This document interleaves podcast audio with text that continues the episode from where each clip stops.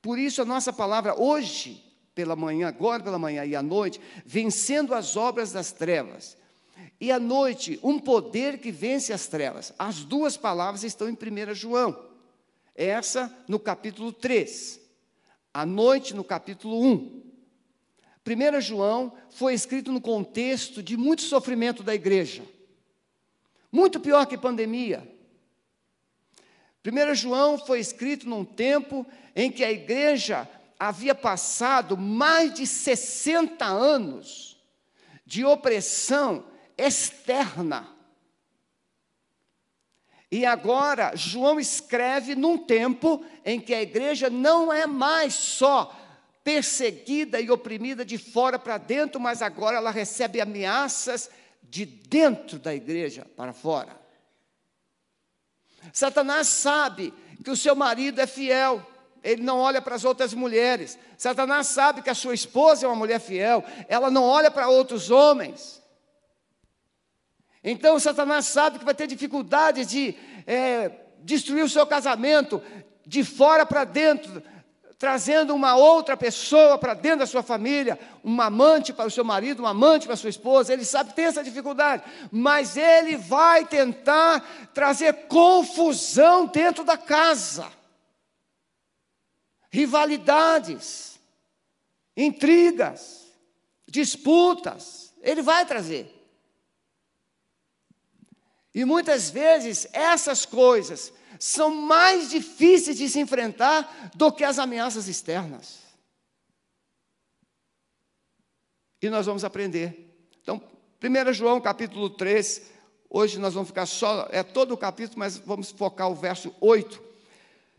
Quem comete pecado é do diabo, porque o diabo peca desde o princípio.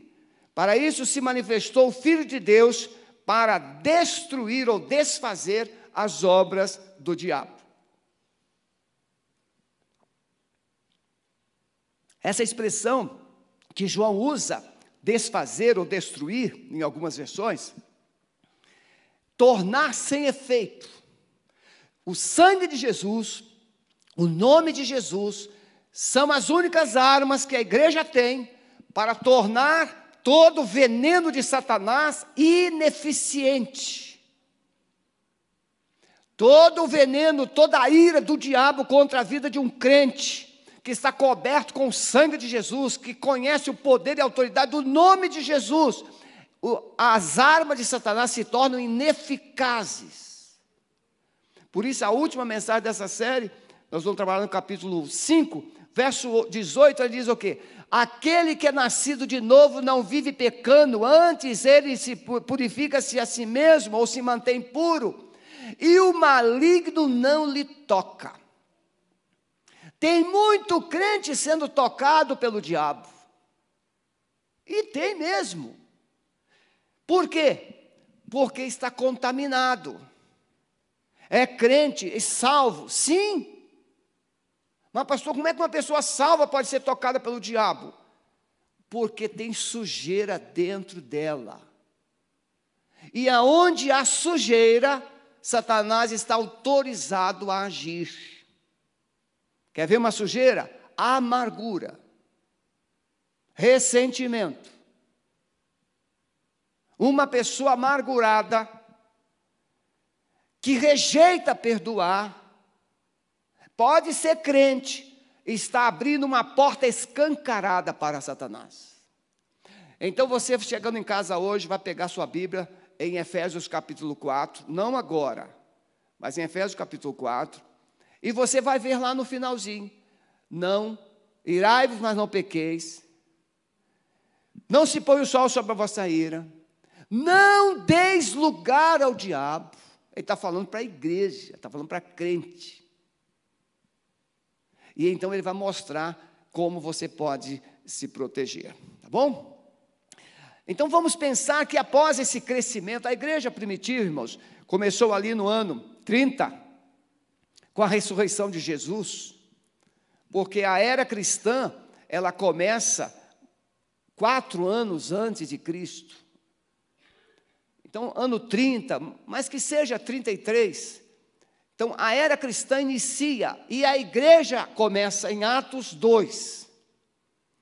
De Atos 2 até esse momento em que João está escrevendo, ano 96 da era cristã, veja, 30, 63 anos. Nesses 63 anos, a igreja foi objeto de perseguições das mais variadas situações. E nós vamos trabalhar isso aqui. Então veja, após o grande crescimento da igreja, até a execução dos apóstolos Paulo e Pedro, Paulo foi executado entre 64 e 66 e Pedro também. Paulo foi decapitado e Pedro foi crucificado de cabeça para baixo. Após a morte desses dois ícones da fé, a igreja começa a ter uma pressão muito forte, uma perseguição muito forte. Os apóstolos eram mais respeitados pelas autoridades do que os crentes normais, os crentes comuns. Nós vamos ver isso em Atos, que os apóstolos tinham um grande respeito da, da sociedade, do povo. E por causa do povo, as autoridades tinham algum receio de atingir os apóstolos. Mas em Atos 12, quando nós encontramos Tiago sendo morto, e isso agradou as autoridades, Pedro também é preso. E ali então começam os martírios da igreja. Tiago foi o primeiro, João foi o último. Os dois irmãos. Tiago, os dois queriam, se você ler em Mateus 20, Marcos 10, você vai encontrar Tiago e João discutindo quem seria o maior do reino dos céus, quem ia sentar à direita ou à esquerda de Jesus. Esses dois, um morre primeiro, o outro vai morrer por último, os dois mártires. Então, esses, essa, essa, perseguição, as forças das trevas agiam de fora para dentro com o propósito de intimidar o avanço da igreja. Você não pode, lembra em Atos 4, 19, 20, Atos 5, 29, nós vamos encontrar o quê? Vocês não podem mais falar desse nome, mas eles dizem, nós não podemos deixar de falar do que temos visto e ouvido. Em Atos 5 ele vai dizer, mais importa obedecer a Deus do que os homens. Então a perseguição era de fora, e é nesse contexto que Pedro escreve lá nos anos 60, 30 anos antes. Pedro escreve a primeira epístola, que Pedro também, a primeira carta que Pedro escreve é a perseguição, é a opressão de fora para dentro. A segunda carta de Pedro é a dificuldade, são as crises de dentro da igreja. Satanás sempre vai utilizar essas duas possíveis armas. Quando ele não pode atingir de fora para dentro, ele vai tentar minar o ambiente que você está. E Pedro então diz em, em 1 Pedro 5: Vigiai, porque o diabo, vosso adversário, anda rugindo, bramando como leão, buscando a quem possa tragar, ao qual resistir firmes na fé, sabendo que as mesmas aflições se cumprem entre os vossos irmãos no mundo. Então Pedro mostra que Satanás ele anda rodeando, ele anda rodeando, como se ele estivesse cercando a cidade, cercando a sua vida, cercando a igreja, usando as armas de fora para dentro. E João entende isso. Tanto é, meus irmãos, que João foi para a ilha de Pátimos, nos anos 90, 93 por aí, João foi na, para a ilha de Pátimos. E ele, por quê? Porque ele era o, o, o, era o último apóstolo, mas era um dos últimos líderes da igreja. Policarpo foi o último mártir. E João, segundo tradição, nós não temos uma garantia disso. João foi perseguido, foi torturado, foi jogado dentro de um barril de azeite fervendo e não sofreu danos. Então o imperador Domiciano manda exilar João na ilha de Pátimos. E é de lá que ele escreve o Apocalipse. E lá, ele escrevendo o Apocalipse, ele vai escrever para a igreja de Éfeso, que é a igreja que ele havia pastoreado. Se você ler a igreja, a carta lá de Éfeso, no, em Apocalipse 2, você vai encontrar o quê? Tenho, porém, contra ti que deixaste o teu primeiro amor. E João vai trabalhar nessa carta as armas que a igreja precisa, os elementos que a igreja precisa para vencer o diabo, tanto de fora para dentro, quanto de dentro para fora. Amor, fé, comunhão, relacionamento. É isso que João vai escrever. João vai falar muito, eu vou falar mais isso à noite. Ele vai falar muito de luz e trevas. Quem é de Deus está na luz, não vive nas trevas. Quem é de Deus está na verdade e não na mentira. Quem é de Deus ama e não odeia. João vai trazer paradoxos da vida. Por isso que não basta a gente dizer que é crente, é preciso que haja uma demonstração dessas verdades, e é isso que João vai dizer. Nos anos 70, Jerusalém e o templo são destruídos pelo general Tito. Mas isso, irmão, não aconteceu assim da noite para o dia. Jerusalém se tornou um, eh, envolvida num grande movimento de grupos resistentes a Roma, que queriam a luta armada, que Jesus rejeitou. Porque Jesus não veio para ser um líder, um governador político, geográfico. Jesus Cristo veio para ser rei, mas o rei espiritual.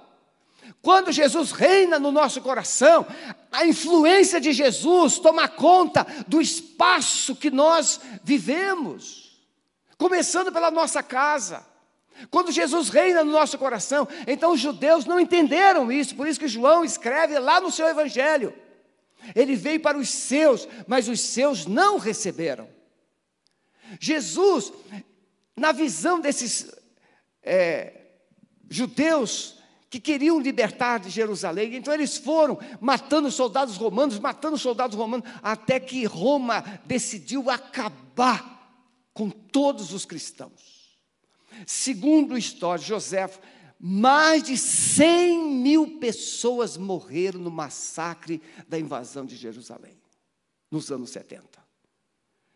O templo tinha uma ordem do imperador romano para não ser destruído, mas eles descobriram que o templo era quase tudo de ouro. Então eles destruíram o templo para pegar o ouro destruiu Jerusalém. Nesse tempo, quando João percebeu que Jerusalém estava prestes a ser tomada, João sai de Jerusalém e vai para Éfeso. E lá ele se torna pastor e pastoreia essa igreja até 93, 92, 93, quando ele é exilado em Pátimos. Nesse tempo todo, por isso que ele vai dizer para Éfeso: Tenho contra ti que deixaste o teu primeiro amor. Porque João era aquele que deitava no peito de Jesus. João era considerado o apóstolo do amor. João, ele vai escrever o evangelho dizendo: Nisto conhecereis que sois meus discípulos, se vos amardes uns aos outros, como eu vos amei a vós. João tem uma linguagem sempre temperada com muito amor, comunhão e relacionamento. E é isso que ele vai trabalhar. São essas armas que ele vai mostrar que a igreja não pode prescindir para enfrentar as trevas. Porque uma igreja dividida, uma igreja sem comunhão, uma igreja sem relacionamento, é uma vítima fácil para o diabo. E isso começa, irmãos, a maior guerra, se você ler Tiago, capítulo 4.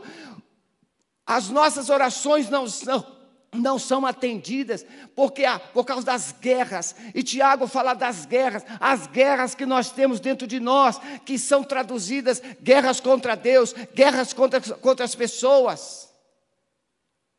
Então, a, Satanás sabe que o principal, a principal arma que ele tem hoje é colocar falsas doutrinas na igreja, colocar um liberalismo na igreja, colocar falsos conceitos na igreja, mentiras na igreja. Então o apóstolo vai. Durante, irmãos, muitos anos, em 96, Domiciano é, é assassinado. Veja, em 68, o apóstolo João vai para lá, em Roma. é, em Éfeso. Nesse período, Tito invade Jerusalém em 79 ele se torna imperador. Mas em 81 ele morre e assume Trajano, e assume, assume Domiciano. Domiciano, irmãos, foi considerado o anticristo. Por isso que quando você lê Apocalipse, a linguagem é assim. É o anticristo, é a besta. A destruição de Jerusalém, quando você lê Mateus 24 e 25, parece a volta de Jesus, porque serão o quê? Os mesmos sinais. Tribulação. Então, em 96, Domiciano é assassinado e Trajano Outro imperador assume e Trajano, ele não tinha essa resistência com o cristianismo. Por que, que Domiciano causou tanto ódio? Porque Domiciano implantou o culto ao imperador. Olha, um tipo de Satanás, querendo adoração. Cada cidade, província, tinha que ter um templo, e essas cidades disputavam quem construiria o templo mais bonito, maior e primeiro para o imperador, culto ao imperador. E foi por essa causa que milhares e milhares de cristãos foram mortos. Porque eles tinham que negar a Jesus. Aí você vai encontrar em João falando assim: aquele que não confessa que Jesus Cristo veio em carne. Essa era a principal falsa doutrina chamada gnosticismo. O gnóstico, ele acreditava, gnose, conhecimento, dentro dessa visão dele, ele acreditava que o que valia para você é o seu conhecimento, a carne é ruim. Então Jesus não podia ser carne, ele era um espírito. O Espírito de Deus veio sobre Jesus no batismo, quando ele foi batizado em forma de pomba, mas o Espírito saiu de Jesus antes da cruz. Por quê? Porque Jesus, Deus, não poderia conviver com a morte. Eles não entendiam que Jesus nasceu da Virgem Maria, 100% homem, 100% Deus. É o Deus encarnado, como João escreve no Evangelho. No princípio era o Verbo, e o Verbo estava com Deus, e o Verbo era Deus. Todas as coisas foram feitas por Ele, e sem Ele nada do que foi feito se fez. Jesus é Deus. Mas essa doutrina queria anular a verdade de que Jesus era Deus. Jesus não era Deus para os gnósticos, ele era um homem que recebeu uma iluminação, ou havia uma manifestação de Deus na sua vida. Meus irmãos, a igreja muitas vezes começa a entrar, e esse liberalismo entrou pelas faculdades teológicas, pelos seminários, e hoje tem muitos líderes evangélicos desacreditando em vários textos singulares da Bíblia. Então, quando esse liberalismo entra pela igreja, pelas portas da igreja, ela enfraquece o quê, irmão? enfraquece a verdade, enfraquece a fé, enfraquece a comunhão, porque fica se discutindo, disputando quem é que tem conhecimento, quem, quem não tem conhecimento, quem está com a verdade, quem não está com a verdade, e o diabo fica sentado aplaudindo as discussões tolas da igreja. E João vai mostrar que nós temos que ter comunhão uns com os outros, amar uns aos outros, e crer que Jesus Cristo é Deus, que Jesus Cristo veio em carne e morreu por nós, para nos salvar. Amém, meus irmãos? Vocês entenderam até aqui? Então, tudo isso é só introdução. Mas como vocês já estudaram isso na, na célula, está tudo bem.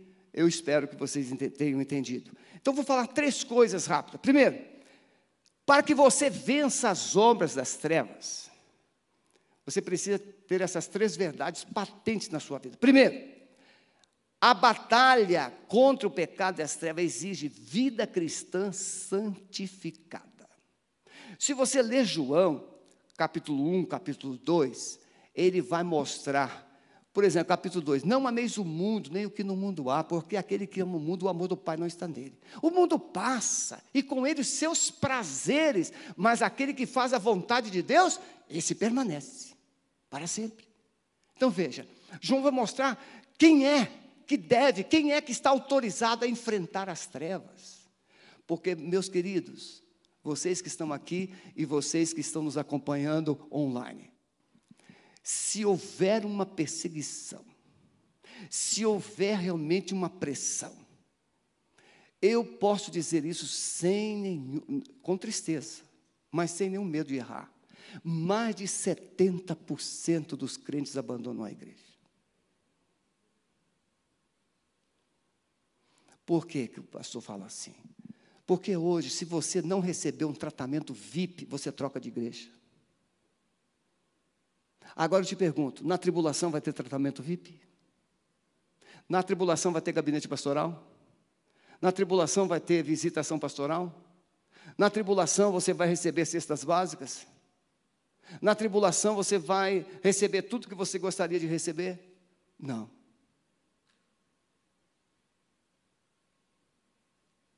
Mas você vai provar que é crente. A sua resposta vem de cima. E Deus fará como fez com Elias. Até os urubus vão trazer carne para você. Então nós vivemos uma igreja ocidental muito assim confortável. Os nossos grandes cultos de louvor. Que maravilha a gente ficar com as mãos para cima, adorando, chorando aos pés do Senhor. Isso é maravilhoso, isso é céu. Mas Jesus quer que nós tenhamos essa mesma adoração quando a gente é apertado na parede. Quando a gente é criticado, quando a gente é oprimido, quando a gente é rejeitado. Ele quer. Então, exige vida cristã e você não vai conseguir isso sem santificação. Sem a santificação, você não consegue entender que o que está por trás não é a pessoa, é, é uma força manipuladora contra a igreja. A pandemia pode dizer que foi de Deus, juízo de Deus, pode dizer que foi a China, pode dizer que você. Não importa, é como você lida com ela. Não adianta ficar com raiva do chinês. O chinês tem que ser amado. Não tem nada a ver com o chinês, pode ter com a China. Não é diferente? Você pode ter um problema com a China e não com o chinês. Isso é possível? É. Por quê? O problema com o Brasil significa a ideologia política do Brasil. Problema com o brasileiro. Não, não é a ideologia de todos os brasileiros. Então, se a China tem uma ideologia satânica, não são os chineses. Então, nós temos que amar os chineses. Ah, agora tudo que vem da China é do diabo. Eu li hoje que a China ganhou, a China é, recebeu em exportações. Irmãos, a coisa é, tão, é muito séria. A, a, a China recebeu em exportações de máscaras, mais do que o equivalente a todas as exportações de soja, de milho e de carne do Brasil. Você já imaginou? É muita coisa. O Brasil já é considerado o maior produtor mundial de grãos. Tente imaginar todos os grãos exportados não chega perto das exportações de máscaras, que é um artigo novo nessa dimensão. Somos desafiados a andar na luz, pois Jesus é luz. No capítulo 1, verso 5, ele diz: Essa é a mensagem que dele ouvimos e vos anunciamos: que Deus é luz e não há nele trevas nenhumas. Irmãos, João então vai trabalhar muito assim: se Deus é luz, como é que você está refletindo trevas? Se Deus é amor, como é que você está refletindo ódio? Se Ele é comunhão, como é que você está refletindo competição, desunião? É isso que João vai trabalhar. Jesus disse que a nossa luz precisa brilhar. Mateus 5, 14 e 16, ele diz o quê? Vós sois a luz do mundo. Assim resplandeça a vossa luz diante dos homens, para que vejam as vossas boas ações e glorifique o meu Pai que está nos céus. Paulo, quando diz aos Coríntios, aos Romanos, no capítulo 5, ele diz assim: que o amor de Deus é derramado em nossos corações pelo Espírito Santo que nos foi dado. Ou seja, você precisa primeiro ter o Espírito Santo, e para você ter o Espírito Santo, você precisa nascer de novo. Por que, que você tem muito crente nominal, sem amor? Porque ainda não é um convertido verdadeiro. E se não é um convertido verdadeiro, o Espírito Santo não selou, o Espírito Santo não entrou, ele não se tornou habitação do Espírito. E se você não se tornou habitação do Espírito, você terá dificuldades de revelar o fruto do Espírito. E a primeira evidência do fruto do Espírito é o amor. Alegria, a paz, a mansidão. Paulo diz que esse amor vem do Espírito Santo. Não há como viver em santidade sem experimentarmos esse amor de Deus. E Deus, irmãos, Ele ama o mundo todo. Deus não faz acepção de pessoas. Ele ama todos, indistintamente, negros, brancos, pobres, ricos. Ele ama todos. Por isso precisamos entender que o amor de Deus nos possibilitou a ser filhos. Você, João vai dizer isso no capítulo 3, verso 16 e no capítulo 4 também. Nós o amamos porque ele nos amou primeiro. Se o amor de Deus não chegar até você, você não será capaz de amar as pessoas. Uma vez filho, a dívida é totalmente cancelada. Irmãos, quando a gente é filho de Deus, aqui, quem já viveu essa fase de mercadinho em que você é, compra e tem uma, um caderno lá anotando, no açougue, né? é, não, tem, não tinha computador, e até mesmo né, tendo computador, é, depois pode fazer uma planilha, mas na hora é um caderno lá. Está lá, seu José pegou mais dois quilos de carne, né, dois de feijão, e aí tem o caderninho. Aí no final do mês o seu José vai lá para acertar as contas. O que, que o dono do mercadinho faz com aquela página? Ele faz um X. Não é assim? Aquele X naquela página significa assim: o seu José pagou. Pode não ter nada escrito, mas se tem um X, significa que aquela conta foi totalmente paga. Foi isso que Jesus Cristo fez. Ele foi lá na cruz e fez um X sobre a sua história. E quando o diabo olha, ele vê o que é um X, ele vê, está pago, está quitado, foi tudo levado, não tem mais acusação contra os filhos de Deus. E se você é filho, tem um X de Deus sobre a sua vida. Você é de Deus. E se você é de Deus, você tem autoridade dele. Irmãos, nós estamos vivendo um tempo em que muitos cristãos têm ainda, com todas as informações que a internet possibilita, você abre a internet, o YouTube, você tem mensagens, estudos, treinamento de todas as espécies que você possa imaginar, libertação, você tem Pastor Cote, você tem ah, o Edmeio Íris, você tem tanta gente Neuza Tioca e os ministérios mais variados de que treinam libertação, mas receber informações. Quantos anos nós estamos aqui treinando na área de libertação e você tem todas as informações, mas na hora de enfrentar a guerra, você chama o soldado. Porque você tem medo. João vai dizer que o amor lança fora todo medo. Quando você ama a Deus, você não precisa ter medo do diabo. Você pode olhar na cara do diabo assim, vá recuar em nome de Jesus. E as suas obras, as suas artimanhas. Segundo lugar, meus irmãos, entender o poder e a extensão da obra de Jesus. Isso é maravilhoso. A gente fala muito da crucificação, a gente fala muito da ressurreição, mas você não mensura, você não avalia a profundidade disso. Quando Jesus estava naquela cruz, você já assistiu filmes é, Paixão de Cristo, e você vê que Satanás ele faz uma balbúrdia para tentar impedir Jesus de chegar lá. Mas quando Jesus morre naquela cruz, o inferno inteiro treme. Jesus desce ao inferno. E Pedro vai escrever, é o único que escreve sobre isso. Pedro, ele, ele deve ter conversado com Jesus, visto muito intimamente, porque ele é o único que vai escrever sobre isso. Pedro vai dizer que Jesus foi lá no inferno para falar com o mundo dos mortos.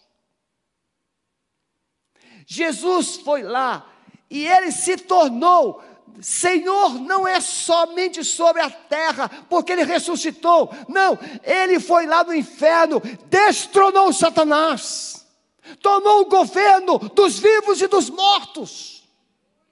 Não existe governo paralelo para Jesus. Existe um único governo.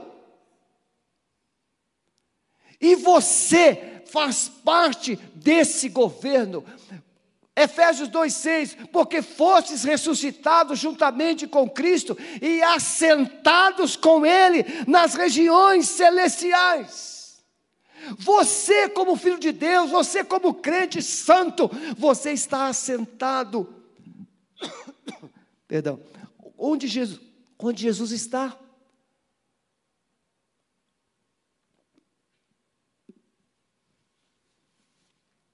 Então precisamos entender a extensão da morte de Jesus. A principal razão, irmão, de Jesus vir ao mundo não foi para ser um líder religioso. Ele não precisava disso. A principal razão, pega o seu dedo direito assim, seu indicador. A principal razão de Jesus vir ao mundo, aponta para o seu coração, sou eu.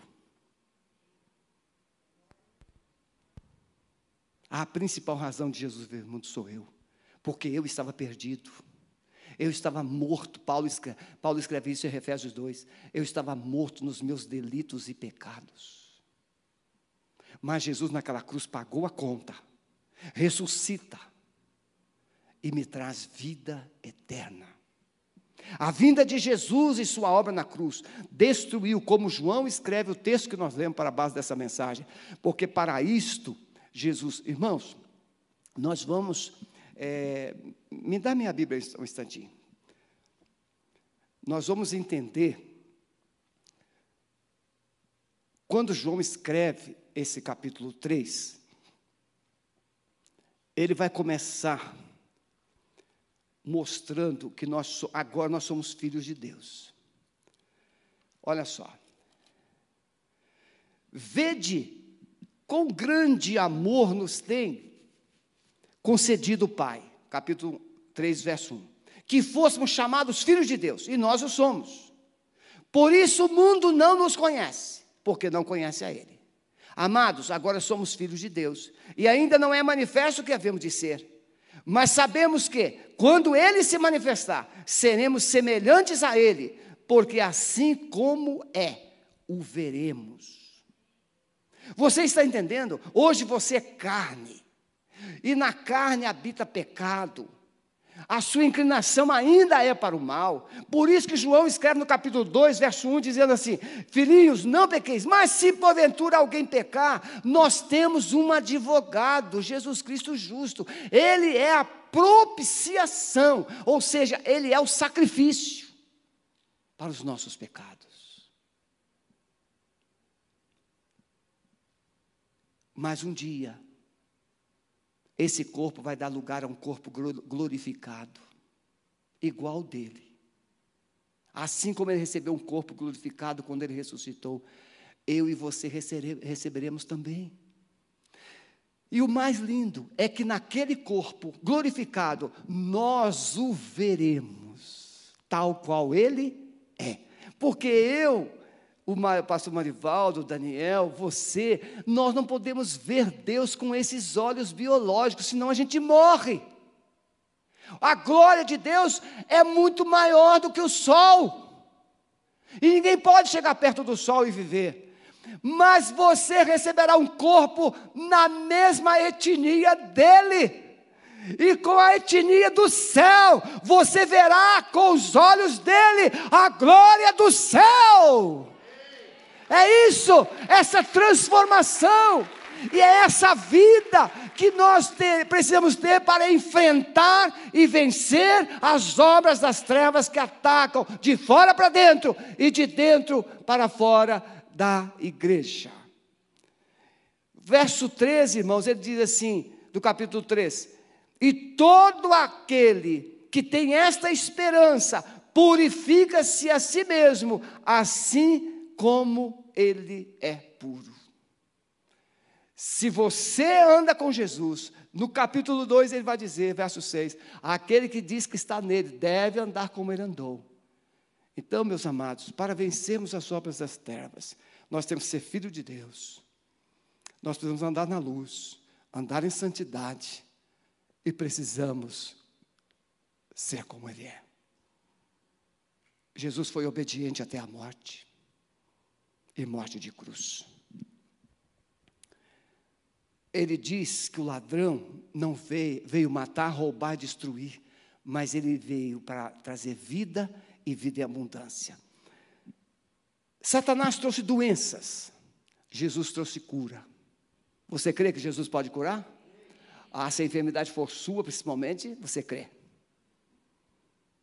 Ontem eu recebi a mensagem de um pastor que está com câncer no, no intestino. E ele me mandou uma mensagem à noite, dizendo assim: Eu estou muito em paz, já estou orando por ele alguns dias. Ele disse: Estou muito em paz, Deus está me dando uma paz, que está indo tudo bem. Terça-feira deve sair a liberação para, para a cirurgia. Se eu fizer a cirurgia rápido, não precisaria nem fazer quimioterapia. A, a fé na cura, Jesus trouxe cura. Aí hoje, bem cedinho, quando eu estava orando, lembrei dele se posiciona como filho de Deus. Enfermidade, você é ilegal, você não pertence a Deus, você não pertence a esse corpo. Vai recuando, em nome de Jesus, você tem autoridade. Nós aprendemos aqui com o pastor Tom. Mas às vezes a gente precisa de alguém para orar por nós. Satanás trouxe cativeiro, mas Jesus trouxe libertação. Ele veio para libertar os cativos. Satanás ele coloca o ser humano em vários cativeiros, cativeiro do pecado, da idolatria, da feitiçaria, cativeiro do ódio. Ele coloca você em vários cativeiros que o pastor Alves está pregando nas sextas-feiras. Mas Jesus Cristo veio para libertar os cativos. Satanás produz morte, mas Jesus diz: Eu vim para que tenham vida e a tenham em abundância. A vida abundante de Jesus não é simplesmente quantitativa, é qualitativa. É vida de qualidade, é vida verdadeira, é vida de paz. Por isso, irmãos, meu sogro está com 92 para 93 anos. A minha irmã, eu fui lá no Rio por causa disso. A minha tia de 99 anos faleceu. Por isso que eu profetizei que eu vou viver 104 anos. Já perceberam, né? 99, chegando ali. Então, a gente vai vendo as situações daqueles que estão nessa fase mais avançada. Aí eu já mudei meu discurso. Eu disse, Senhor Jesus, é, eu quero retirar aquela palavra de 104 anos e quero colocar qualidade.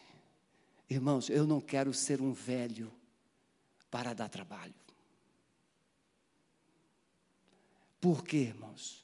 Porque são poucos que tem amor para cuidar de velhos. Eu vejo lá, a Sueli passou essa semana com a irmã dela lá no Rio de Janeiro, a irmã dela veio com a gente. A minha cunhada Solange, ela não é gente, ela é um anjo, e um anjo brabo. Mas um anjo cheio de amor. Colocar o papai no, na cadeira, levar, dar banho, fazer necessidade, trocar, trocar fralda, cuidar da mãe que tem Alzheimer, cuidar de gente idosa e doente exige muito amor.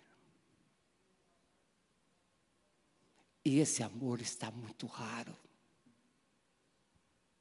Esse amor está em extinção. Jesus disse: que no final dos dias o amor vai acabar. Por último, meus irmãos, creio que vai dar tempo. Aleluia. Última, entender que somente o amor de Deus pode nos encorajar nessa guerra e vencê-la. Você já viu uma mamãe desistir do filho? Você já viu? Tem mulheres que lutaram pelo marido de forma extravagante. Como tem marido que lutaram pelas esposas de forma extravagante, mas tem mulheres, mães que lutaram pelos filhos de uma forma sobrenatural. Amor. João vai dizer que esse amor é fundamental. No capítulo 4, verso 17 e 18 de 1 João, ele diz: Nisto é perfeito o amor para conosco, para que no dia do juízo tenhamos confiança. No dia do juízo, o amor de Deus prevalecerá sobre o juízo. Porque o amor de Jesus já tirou você da morte para a vida. Ele tirou você do tribunal, do, do juiz da condenação. Crente em Cristo não será julgado. Já foi. E a sentença já foi dada, absolvido. Quem é que vai ser julgado, pastor? Quem rejeitou Jesus. Nós passaremos pelo crivo dos galardões. É diferente. Porque qual ele é, nós também seremos neste mundo. No amor não há temor, antes do perfeito amor lança fora todo o temor, porque o temor tem consigo a pena, e o que teme não é perfeito em amor. Precisamos entender, irmão, que o pecado nos afasta de Deus, pecar é rebeldia, pecado nos impede de permanecermos em Cristo. Por isso, em, estamos sendo desafiados, irmãos, não é simplesmente a enfrentar o diabo, mas é enfrentar o pecado. Ele é o pai do pecado, ele é o pai da mentira, ele é o rebelde. E a luta da igreja não é contra pessoas, a luta da igreja é contra o inferno. Podem criticar o ministério de libertação, podem criticar, podem criticar, mas você está sendo enganado. É igual gente que não gosta de tomar injeção. Não, injeção, eu tenho horror à injeção, eu tenho horror à injeção. Aí toma 200 comprimidos. Cura aquela, aquele problema que tem e cria um problema aqui, de tanto comprimido. Toma a injeção. Tomou a injeção, cinco minutos, a dor foi embora. Uma bezetacil bem grande. Recentemente, uma pessoa querida falou assim: Não, eu, me deram uma bezetacil, mas o, o médico falou assim: Não, pode tomar no braço. Quando eu fui aplicar, não era no braço. Não se toma bezetacil no braço. Pode ser a injeção que dói. Ela vai doer, mas vai resolver. Enfrentar o pecado dói. Enfrentar Satanás dói. Mas a alegria da vitória é muito grande. Baixa sua cabeça por favor. A vitória sobre o pecado não é resultado do seu esforço ou conhecimento. Mas Jesus disse que pelos frutos ele vai te conhecer. Ele quer, ele está procurando frutos na sua vida. Se você ama, se você anda na verdade, se você anda na luz, se você tem comunhão, se você tem relacionamentos. Jesus disse: nem todo que me diz Senhor, Senhor entrará no reino dos céus. Jesus fala, preste atenção nisso, você que está em casa. Jesus fala de duas categorias de pessoas que frequentam as igrejas. Ele fala de pessoas que vivem na luz, mas de pessoas que vivem nas trevas. Ele fala de pessoas que vivem na verdade e ele fala de pessoas que vivem a mentira. Ele fala de pessoas que ama e ele fala de pessoas que odeia. Ele fala de pessoas que estão desejosas de viver com Deus e pagam um alto preço. E ele fala de pessoas que falam de Deus, mas não quer pagar preço nenhum. A pergunta final é: você quer vencer as trevas? Você quer vencer o pecado? Deus está te chamando a um posicionamento espiritual. Se você deseja vencer, você precisa ter posicionamento. O que é isso, pastor? É definir o que é verdade na sua vida. Eu sou filho de Deus. Ah, é? Então viva em santidade, viva na verdade, ande na luz e tenha comunhão com os irmãos. Eu quero fazer uma pergunta. Primeiro para os que estão aqui. Não, primeiro para os que estão online. Você que está me acompanhando. Você quer vencer as trevas na sua vida? Mas talvez você esteja vivendo oscilando. Talvez ainda esteja guardando mágoa, rivalidades com os seus irmãos, com seus familiares. Você não vai conseguir enfrentar as trevas e vencê-las sem você ter um posicionamento. Então, se você quer nesta manhã decidir, decidir tomar um posicionamento, coloque no chat da igreja. Eu estou me posicionando como filho de Deus. Eu quero vencer as trevas. E agora você que está aqui. Você tem sido vencido por circunstâncias. Você tem sido vencido por situações adversas. Você tem sido vencido pelo seu temperamento, pelas suas emoções. Mas hoje Jesus está aqui para dizer a você: você precisa vencer comigo. E para você vencer comigo, você precisa se posicionar naquilo que eu sou, não naquilo que você quer. Jesus é Deus, é o, é o Senhor é o Salvador. Você quer enfrentar e vencer essas batalhas da sua vida? Onde você está aqui? Pode ficar em pé, eu quero orar por você. Eu quero vencer as batalhas.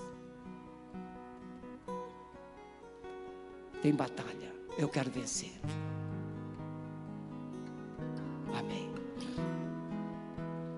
Amado Espírito Santo, o Senhor conhece tanto os que estão online quanto os que estão presencialmente aqui em pé.